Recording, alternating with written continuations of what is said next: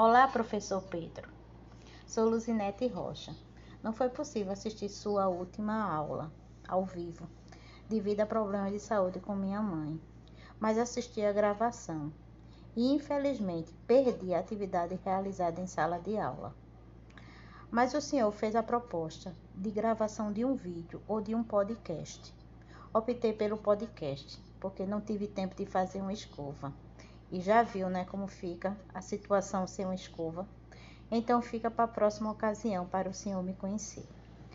Não sei se entendi direito, mas o objetivo da gravação é fazer um consolidado das atividades realizadas no primeiro ciclo. Então vamos lá. Durante o primeiro ciclo, tivemos a oportunidade de trabalhar com texto de três autores: Saldanha, Dalari e Bonavides. Apesar de todos os textos apresentarem termos novos, foi possível, depois de algumas leituras e consultas em outras fontes, organizar um pensamento e responder às questões propostas. No texto do professor Saldanha, foi possível observar a relação entre o constitucionalismo, Estado de Direito e liberalismo, entendendo que foi o liberalismo que influenciou os arranjos do constitucionalismo moderno e a ideia de Estado de Direito. O texto de Dalari conseguimos distinguir as diversas concepções de Estado, bem como o momento em que se originou e a razão de seu surgimento. Segundo o texto, existem algumas teorias acerca do surgimento do Estado. Entre elas, podemos citar a primeira: o Estado surge como instituição organizadora das relações sociais, desde o início da vida humana. Na segunda, o Estado surgiu em diferentes momentos de cada sociedade, dependendo das necessidades que cada uma possuía. E por fim, a terceira, o Estado surgiu no século XVII, com a estrutura e as características da atualidade. Ou seja, estabelecendo limites territoriais entre cada Estado.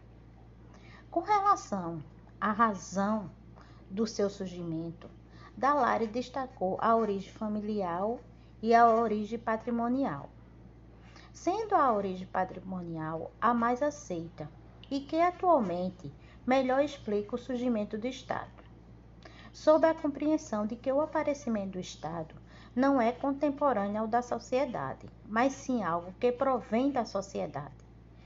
Quando se atinge um certo grau de desenvolvimento, passando a considerar a propriedade privada como instituição que demonstra poder e domínio.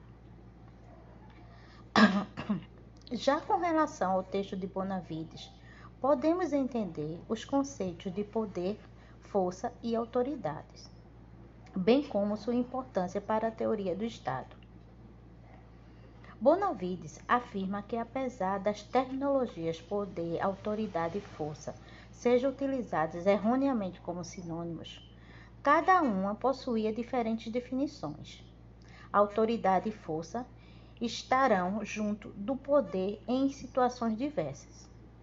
Assim, compreende-se que Quanto mais amplo for o grau de aprovação e consenso com relação ao governante, mais este governante terá poder com base em sua autoridade. Ao passo que, não havendo uma boa aceitação da sua gestão, o governante terá uma autoridade fragilizada, podendo usar de força para impor a sua autoridade. Quanto à importância do poder, força e autoridade para a teoria do Estado, é necessário que possamos compreender tais definições e desenvolver um senso crítico, especialmente quanto às temáticas do poder e suas alternâncias, a fim que sejamos capazes de compreender o funcionamento do Estado e averiguar as atitudes que são tomadas por nossos governantes, tendo em vista que não podemos imaginar vida em sociedade fora de uma estrutura estatal. E por fim, tivemos a oportunidade de assistir à aula magna do ministro Gilmar Mendes, que apesar de não ser sua fã, considerei uma riqueza de conteúdo e de suma importância para a nossa disciplina atual, bem como para o momento histórico em que vivemos. Sendo assim, termino por aqui e que o Senhor tenha uma Páscoa maravilhosa.